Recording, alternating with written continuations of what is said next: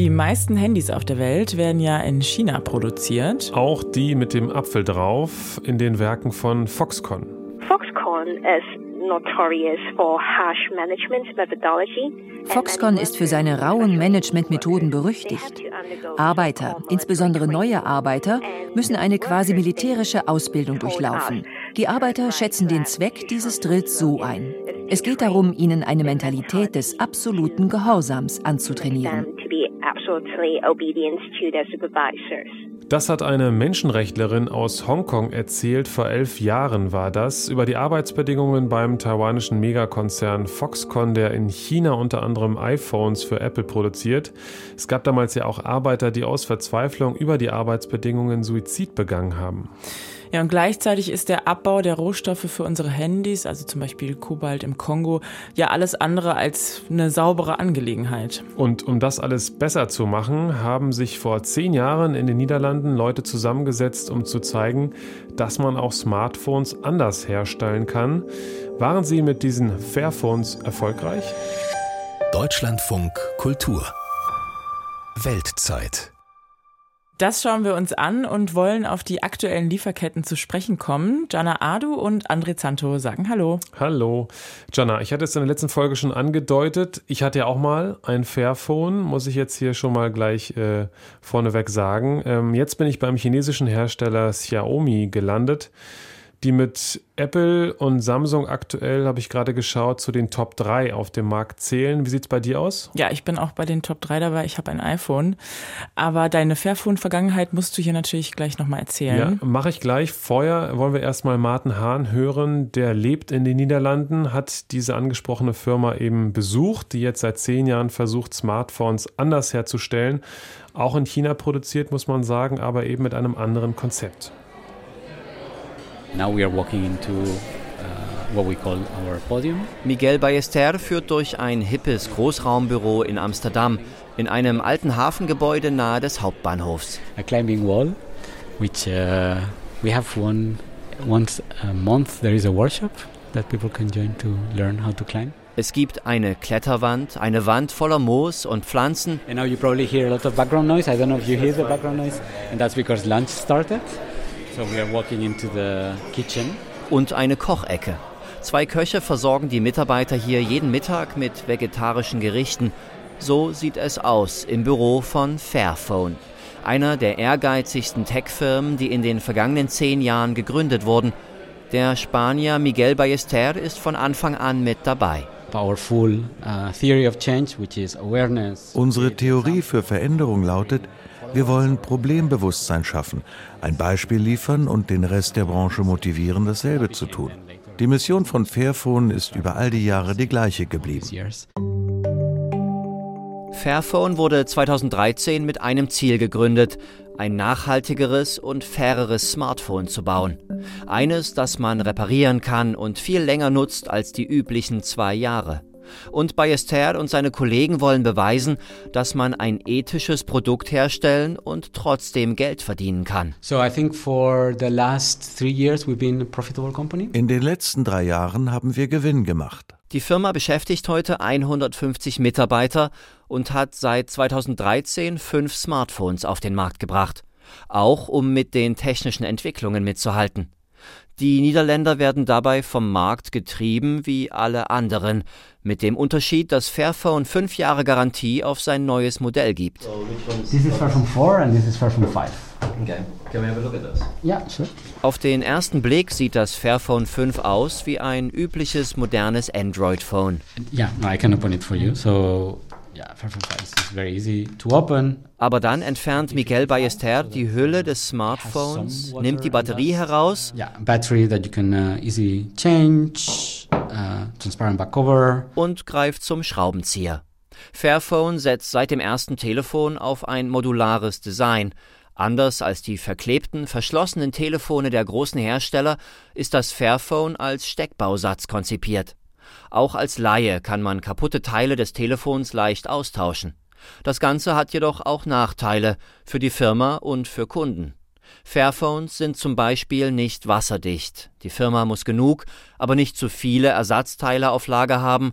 Die Kamera ist nicht die beste Und es ist ein Märchen zu denken, dass man ein Produkt haben kann, das reparierbar und langlebig und gleichzeitig einen Millimeter dünn ist und eine Batterie hat, die eine Woche hält. Die austauschbare Batterie des Fairphones hält einen Tag und sie ist etwas dicker als fest verbaute Batterien. Aber das Fairphone 5 tut alles, was man heute von einem Mittelklasse-Smartphone erwartet. Als Verbraucher, der Fairphone unterstützen möchte, müssen Sie aus funktionaler Sicht keine Kompromisse mehr eingehen. Das war nicht immer so. Gerade beim Fairphone 2 gab es Probleme. Eine Kundin erinnert sich. Ich hatte damals das Fairphone 2 und war eigentlich von der Idee total überzeugt, aber das war dann irgendwann so langsam. Und das neuere Modell wäre außerdem sehr teuer gewesen. Deswegen bin ich dann irgendwann einfach wieder auf ältere iPhones umgestiegen. Ein anderer Kunde ist Fan geblieben. Nach dem Fairphone 1 habe ich mir auch, als es rauskam, das Zweier gekauft, irgendwann das dritte. Inzwischen habe ich sogar das vierte. Als die Firma vor ein paar Jahren die Kunden angeschrieben hat, weil es eine Finanzierungsrunde gab, ob sie nicht auch Investoren werden sollten. Da bin ich tatsächlich auch eingestiegen und habe mich äh, an der Finanzierungsrunde beteiligt. Das heißt, ein kleiner Teil des Unternehmens gehört jetzt mir. Kunden, die ihr altes Fairphone loswerden wollen, können es einschicken und recyceln lassen. Allerdings wird das Programm von Kunden nur wenig genutzt.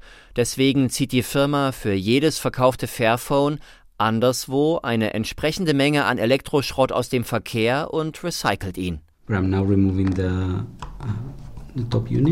Im Fairphone-Büro hat Michael Ballester nun das Innere des Telefons offengelegt. Man sieht die Kameras, das Lautsprechermodul, den Vibrationsmechanismus und auf einer Leiterplatte prangt eine weiße Karte des Kongo. Das ist eine Erinnerung daran, woher einige der Materialien stammen. Aber die Demokratische Republik Kongo hat auch mit der Anfangsgeschichte von Fairphone zu tun. Wir versuchen also immer einen Platz dafür zu finden. Seit Anfang an versucht Fairphone Einfluss auf die Lieferketten zu nehmen und die nötigen Rohstoffe aus ethischen Quellen zu beziehen, im Kongo und anderswo. Im Fairphone 1 steckte damals immerhin konfliktfreies Zinn und Tantal aus dem Kongo. Heute kommen 14 Metalle für Fairphone-Komponenten aus als fair eingestuften Quellen, darunter Gold für die Leiterplatten und Kobalt für die Batterien. 70 Prozent des Gewichts dieser 14 Materialien stammen aus einer fairen oder recycelten Quelle. Dieser Prozentsatz hat sich im Laufe der Jahre erhöht. Um die Zahl der nachhaltigen Rohstoffe zu erhöhen, schaut sich Fairphone derzeit weitere Metalle an und untersucht, wie sie gewonnen werden und wie man die Bedingungen vor Ort verbessern kann. Bei einigen Materialien besteht Handlungsbedarf, um die Menge der recycelten Stoffe zu erhöhen. Und bei einigen Materialien sind Maßnahmen in den Minen erforderlich, um sicherzustellen, dass der Abbau auf bessere Weise geschieht. Zum Verständnis. Es gibt keinen Fairphone-Einkäufer, der durch die Welt reist, Minen besucht und nachhaltige, fair produzierte Rohstoffe einkauft, die dann verarbeitet werden und in den Telefonen landen. Die Firma kauft Metalle, die aus als fair zertifizierten Minen stammen und sie kauft Zertifikate, um den Kauf nicht nachhaltiger Rohstoffe zu kompensieren. Auch die stecken im Fairphone. Damit sich das auf lange Sicht ändert, unterstützt die Firma Initiativen, die in fairen Bergbau investieren. Das soll die Gesamtmenge des fair produzierten Metalls auf dem Weltmarkt erhöhen auch wenn das Material dann nicht direkt im Fairphone landet. Also Wir sind ein Gründer der Fair Cobalt Alliance, der sich weitere Partner wie Tesla angeschlossen haben. Die investiert in Minen im Kongo, um die Gesundheits- und Sicherheitsbedingungen zu verbessern und Kinderarbeit zu vermeiden. Je länger man mit Ballester spricht, desto besser versteht man, wie schwer es ist, ein wirklich faires, nachhaltiges Smartphone zu bauen und wie komplex Lieferketten sind. I always make this point of getting away from the word like my supply chain or our supply chain. Ich vermeide immer den Begriff meine Lieferkette oder unsere Lieferkette, denn es gibt kein Unternehmen, dem die Lieferkette gehört Sie haben vielleicht Lieferantenbeziehungen bis zu einer gewissen Tiefe ihrer Lieferkette. Was dahinter passiert, entzieht sich ihrer Verantwortung. Konsumenten können Lieferketten kaum nachvollziehen.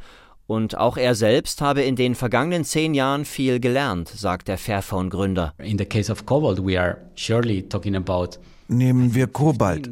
Da sprechen wir sicherlich von 15 bis 20 Schritten.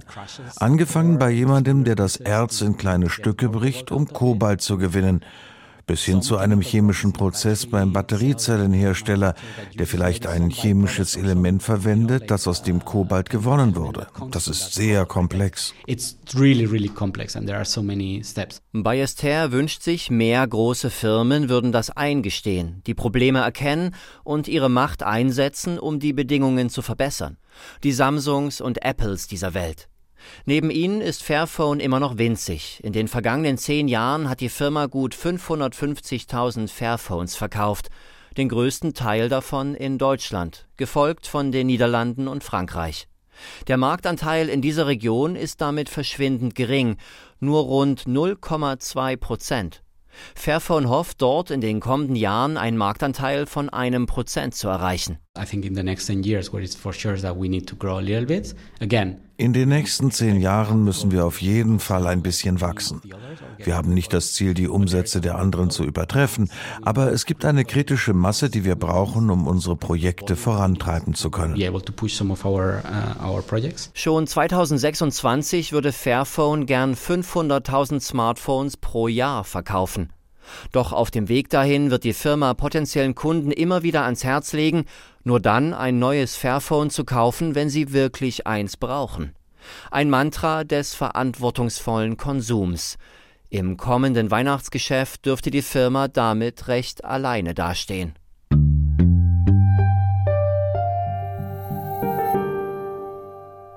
Nur dann etwas kaufen, wenn man es auch wirklich braucht, sagt der Handyproduzent mit einem sehr geringen Marktanteil, wie wir gehört haben.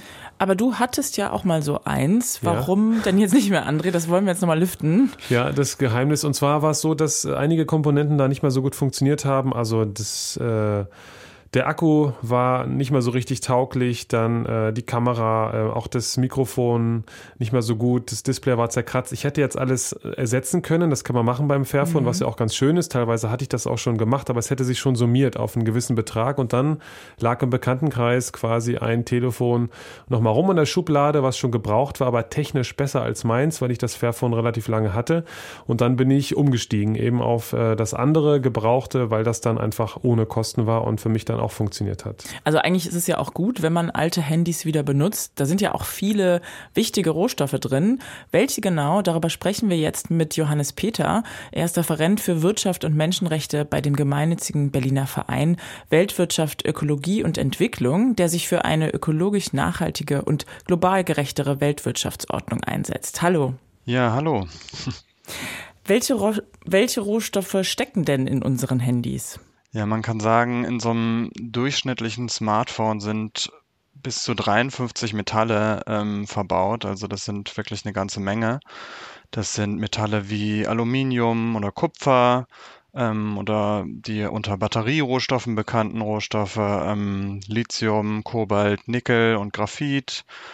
Zinn, Tantal, Wolfram und Gold sind Rohstoffe, die man so als Konfliktrohstoffe vielleicht kennt, seltene Erden und dann auch noch eine ganze andere mit, äh, Reihe Metalle. Ähm, man findet hier wirklich eine ganze Menge dran. Das ist wie so eine Art äh, Schatztour unserer Handys, äh, so stelle ich mir das immer vor. Das hat auch die Europäische Union schon erkannt und eben gesagt, sowas wie Kobalt, Lithium und Nickel, was man für die Akkus benötigt, die zählen jetzt zu den kritischen Rohstoffen. Da will man die Abhängigkeit verhindern von bestimmten Ländern, wo man das eben bezieht. Ähm, das soll jetzt im Zuge des europäischen Rohstoffgesetzes äh, neu geregelt werden. Die Recyclingquote soll erhöht werden. Mhm. Bisher ist das ja noch nicht so richtig der Fall. Warum eigentlich nicht? Warum nutzen wir dann unsere Althandys noch nicht viel stärker als äh, Rohstoffquelle? Ja, das ist ein ganz wichtiger Punkt, äh, den ihr da nennt. Die Kreislaufwirtschaft ist hier wirklich noch in den Kinderschuhen und muss, müsste eigentlich noch viel stärker ausgebaut werden. Das liegt schlicht und ergreifend daran, dass ähm, die Primärrohstoffe, also die Rohstoffe, die man dann aus dem Boden holt, dass das noch viel zu günstig ist und gleichzeitig Recyclingverfahren für ähm, manche Metalle einerseits nicht wirtschaftlich sind, dann ist es technisch auch teilweise sehr schwierig die Rohstoffe rückzugewinnen. Also zum Beispiel, wenn man sich ein Smartphone anschaut, dann sind die Metalle in so geringen Mengen teilweise verbaut, dass es sehr schwierig ist, sie dann wieder rauszuholen. Oder sie sind in Legierungen verbaut, wo man die Metalle dann nicht so gut rauslösen kann. Also ist es quasi günstiger, diese Primärrohstoffe, also immer erstmal direkt aus dem Boden zu holen, statt die aus alten Handys zu beschaffen. Woher kommen die denn? Also was sind die Herkunftsländer, wo man Kobalt oder auch Lithium bezieht? Ja, da kann man sagen, dass die Rohstoffe ganz viel in Ländern des globalen Südens abgebaut werden. Ähm, das sind beispielsweise wie Länder wie Chile oder Peru, wo zum Beispiel Kupfer gefördert wird oder Lithium auch. Kongo ist ein Land, wo zum Beispiel Kobalt ganz viel abgebaut wird. Aber auch Länder wie China, Philippinen oder Indonesien sind so typische Rohstoffabbaugebiete. Aber im Prinzip kann man auch sagen, weltweit werden Rohstoffe abgebaut. In Deutschland zum Beispiel wird, wird aber nur ganz wenig Bergbau betrieben. Also hier ist man sehr stark auch auf Rohstoffimporte angewiesen. Das soll ja auch wieder ein bisschen mehr werden, hier in Mitteleuropa auch. Wir schauen jetzt erstmal auf die ja, größten zugänglichen Kobaltvorkommen auf der Welt. Die sind im Kongo. Dort war Simone Schlindwein Anfang dieses Jahres und hat für die Weltzeit über den Abbau recherchiert. Wir hören jetzt einen Ausschnitt und sprechen dann gleich weiter. In der Demokratischen Republik Kongo, mitten im Herzen Afrikas, liegen über 90 Prozent der weltweit zugänglichen Kobaltvorkommen genauer gesagt im Südosten des Landes, in der Provinz Katanga mit ihrer Hauptstadt Lubumbashi. Sie ist nach der Hauptstadt Kinshasa die zweitgrößte und infrastrukturell am meisten entwickelte Stadt, denn hier wird schon seit Jahrhunderten Bergbau betrieben. In den Erdschichten dieser Region liegen vor allem gigantische Kupfervorkommen sowie Uran. Dazwischen liegt auch Kobalt. Meist wird von den Bergbaufirmen alles gleichzeitig gefördert. Es gibt aus Kolonialzeiten noch eine einst staatliche Bergbaufirma, Jekamin. Die meisten großen Minengesellschaften sind heute allerdings ausländische Unternehmen.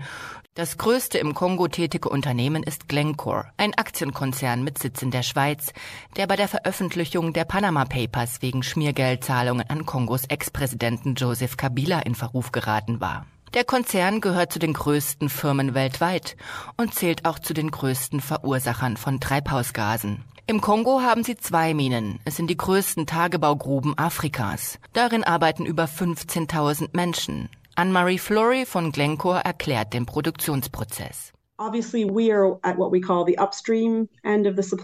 Wir befinden uns am vorgelagerten Ende der Lieferkette. Im Erdinneren gibt es Erzvorkommen, die Kobalt und Kupfer enthalten. An die Erzvorkommen gelangen wir über den Tagebau. Wir sprengen, wir graben das Erz aus, zerkleinern und verarbeiten es. Und wir transportieren es mit Lastwagen, mit Förderbändern, mit Rohren. Das alles geschieht noch innerhalb unseres Sicherheitsbereichs. Und am Ende der Verarbeitung haben wir ein feines Pulver, Kobalthydroxid. Dieses füllen wir in große Industriesäcke ab, die wir verschließen und mit QR-Codes versehen. Wir laden diese Säcke auf Lastwagen und verriegeln sie. Und dann transportieren wir das Material zu den Häfen, über welche es an unsere Kunden gelangt. Ein großes Problem sind aber nach wie vor die Arbeitsbedingungen in vielen Bergbaufirmen. Vor allem chinesische Unternehmen investieren nur ungern in Sicherheitsausrüstung für Minenarbeiter oder deren Versorgung mit einem anständigen Mittagessen. Rund 10 Prozent des geförderten Kobalts kommt aus dem sogenannten handwerklichen Kleinbergbau. Das bedeutet, Menschen graben mit Spitzhacken selbst Löcher. In einigen Gegenden haben Bauern beim Umgraben auf ihrem Gemüseacker Kobalt ausgehoben.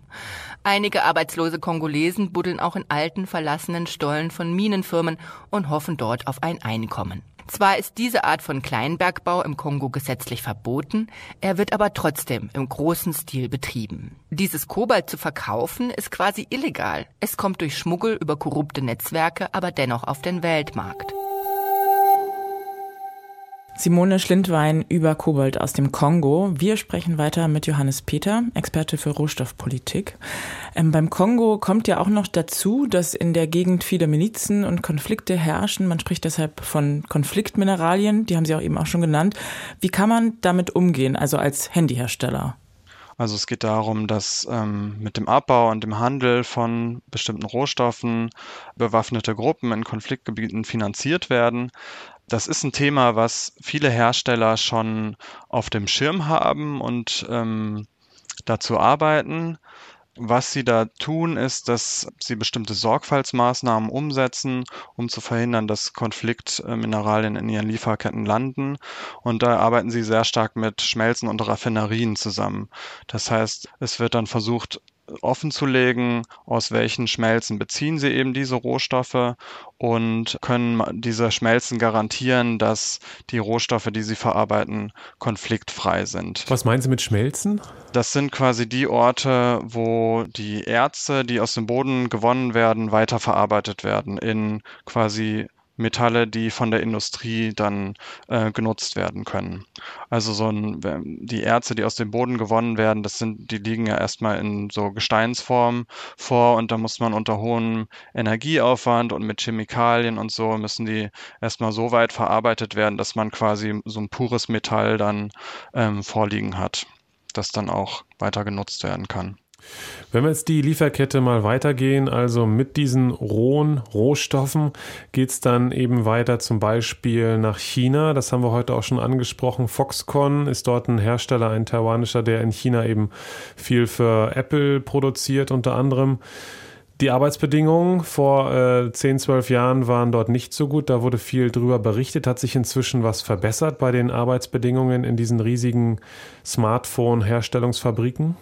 Genau, das ist auch noch so ein wichtiger Punkt. Also es ist nicht nur der Rohstoffabbau, wo viele Menschenrechtsverletzungen passieren und Umweltschäden auftreten, sondern auch in der Fertigung von den Produkten.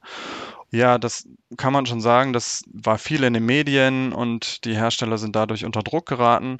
Man kann schon auch sagen, dass bestimmte Hersteller ähm, da aktiver geworden sind, aber nach wie vor sehen wir auch die gleichen Probleme und wir haben immer wieder Berichte über gewerkschaftsfeindliche Umfelder in den äh, Ländern, sehr geringe Löhne unter dem Existenzminimum.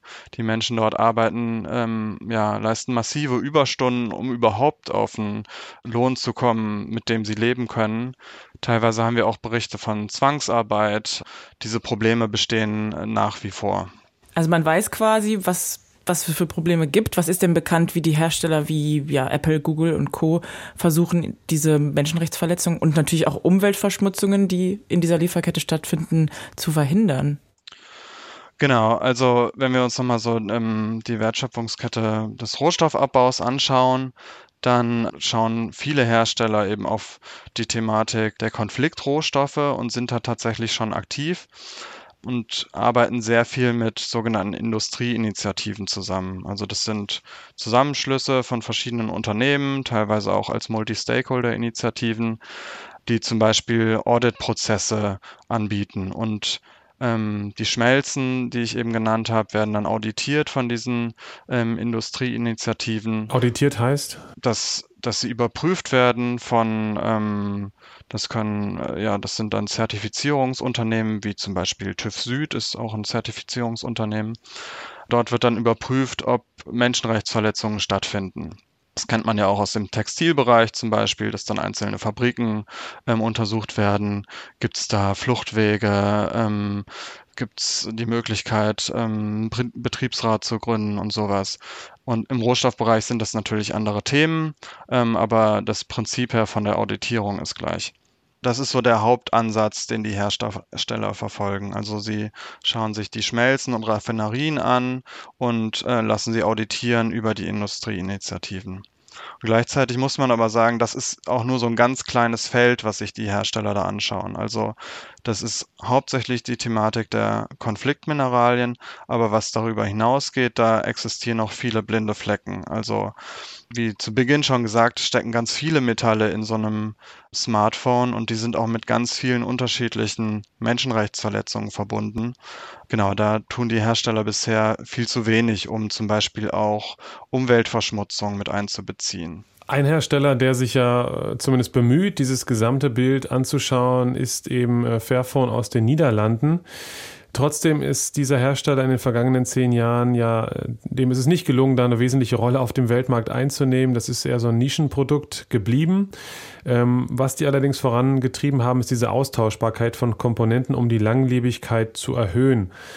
Braucht es da, um das eben auf den gesamten Markt auszudehnen, auch Vorgaben zum Beispiel gesetzlicher Natur von der Europäischen Union, um eben diesen, diesen, diese Austauschrate innerhalb von ein, zwei Jahren wieder ein neues Handy zu haben, ähm, ja, mal ein bisschen zu verändern, weil das eben auch Treiber dieser ganzen äh, Menschenrechtsverletzungen und Umweltzerstörung ist. Ja, auf jeden Fall. Und das ist auch eine zentrale Forderung von uns, dass ähm, die Kreislaufwirtschaft ausgebaut wird und wir so auch zu einer Verringerung des Rohstoffverbrauchs kommen. Und da ist eben Langlebigkeit äh, von den Produkten ein ganz wichtiges Thema. Also auf EU-Ebene gibt es da momentan auch verschiedene Initiativen zu. Recht auf Reparatur ist hier so ein Thema oder Ökodesign-Anforderungen. Da sind unsere Forderungen, dass, dass sie eben sehr stark und wirksam ausgestaltet äh, werden müssen. Also Produkte müssen dann eben schon von Anfang an so designt werden, dass sie möglichst langlebig sind, gut reparierbar sind und am Ende ihrer Lebensdauer dann auch gut recycelt werden können. Das kann dann zum Beispiel bedeuten, dass eben Akku austauschbar sein muss und nicht fest verbaut sein kann. Ähm, das kann aber auch bedeuten, dass zum Beispiel, wenn man, wenn die Kamera defekt ist und man äh, ein Ersatzteil ähm, einbauen will, dass das dann auch ein Ersatzteil ist, das nicht von dem Hersteller stammt.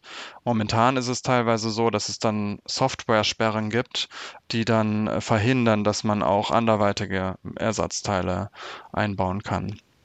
Oder ein wichtiger Ansatz ist auch, dass, dass die Preise für Ersatzteile gesenkt werden müssen.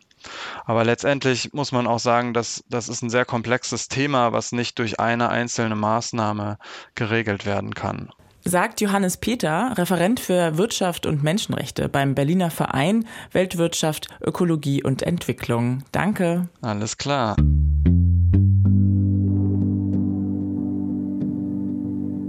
EU-Vorgaben, ja, Lieferketten, Kreislaufwirtschaft, das war das, was wir jetzt häufig gehört haben in den vergangenen drei Folgen hier in der Weltzeit, um Verbesserungen bei Produkten wie Handys, Schokolade oder Kleidung zu bewirken. Mir ist noch im Gedächtnis geblieben, dass ein Experte auch gesagt hat, äh, dass ich als Konsument im Supermarkt kein Studium der Zertifikate hinter mir haben will, um zu beurteilen, welche Schokolade ich jetzt kaufe. Das fand ich ganz gut.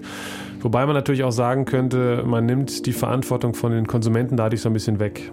Ja, ein bisschen schon, würde ich sagen, weil die Entscheidung, welches Produkt man kauft oder eben, dass man keins kauft, das kann ja auch schon ein Beitrag sein. Das stimmt. Diskutieren wir einfach äh, jeweils zu Hause jetzt weiter. Äh, wir müssen äh, ins Wochenende uns verabschieden. Jana Adu und André Zanto sagen Tschüss. Ciao.